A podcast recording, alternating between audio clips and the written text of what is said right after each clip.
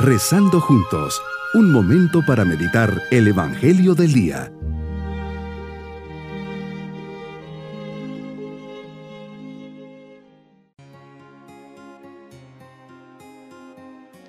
En este día, miércoles de la sexta semana del tiempo ordinario, nos unimos en oración, dando gracias al Señor por su presencia y providencia que nos acompañará a lo largo de esta jornada. Por eso le decimos, Señor, quiero escucharte, quiero que me hables en este momento de silencio, así como hablas a tus discípulos, así quiero hoy escuchar tu voz. Tú Jesús tienes palabras de vida, quiero ser feliz y tú me enseñas el camino de la verdadera felicidad. Y la verdadera felicidad está en estar contigo, en el silencio y en la sencillez creo que realmente me hablas, enséñame a escuchar tu voz. Meditemos en el Evangelio de San Marcos capítulo 8 versículos 22 al 26. Señor, llegas con tus discípulos a Bethsaida, te llevan un ciego que quiere ver, la gente de buena voluntad cercanas a este pobre ciego te piden que lo toques, te buscan para que lo sanes. Señor, lo sacas de la aldea llevándolo de la mano, le untas con saliva los ojos, le impones las manos y le preguntas si veía.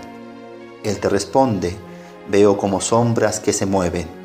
Imponiéndole de nuevo las manos sobre sus ojos, empezó a ver todo claro. Le despides recomendándole que no lo dijera a nadie. Esta es una curación curiosa en dos etapas sucesivas hasta que el ciego quedó completamente curado que nos invita a una profunda reflexión.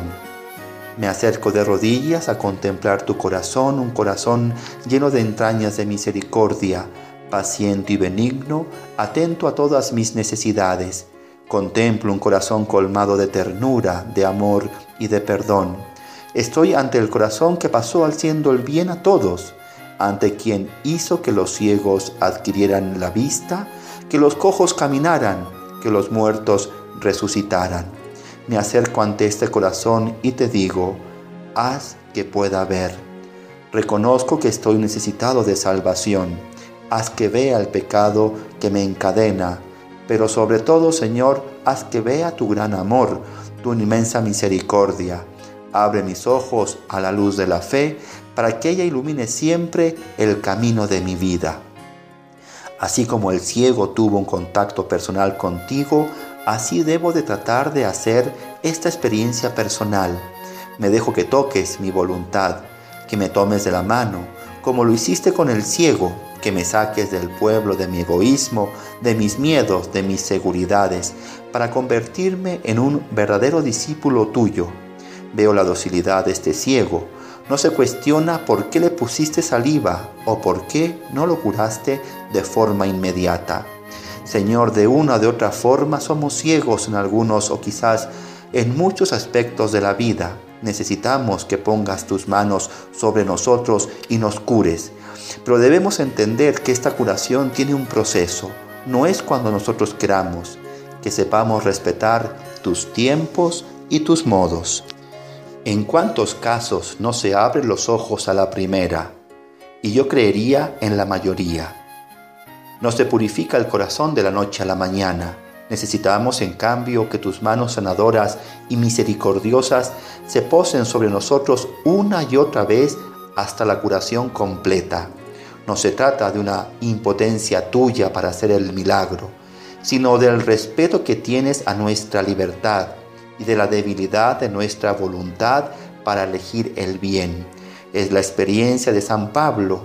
Quiero el bien, lo tengo a mi alcance, mas no es no el realizarlo, puesto que no hago el bien que quiero, sino que obro el mal que no quiero. Romanos 7, 18 al 19. Mi propósito en este día es ser como este hombre ciego y aceptar la voluntad de Dios con sencillez, cultivar la fe y esperanza de que Él nos curará y amor para aceptar sus modos de actuar en nuestra vida aunque nos cueste entenderlo.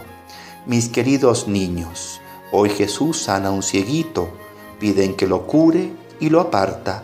realiza dos intentos en su curación. Él podría hacerlo la primera, sin embargo, respeta a cada persona y lo hace solo cuando la persona está preparada. Nos enseña a tener paciencia, a no desesperarnos cuando le pedimos algo a Jesús. Él sabe perfectamente el momento en que me lo va a conceder.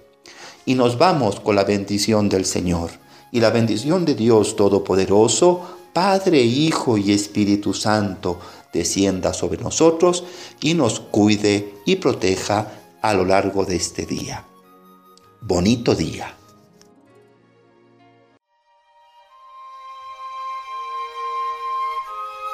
Hemos rezado junto con el Padre Denis Doren, Legionario de Cristo.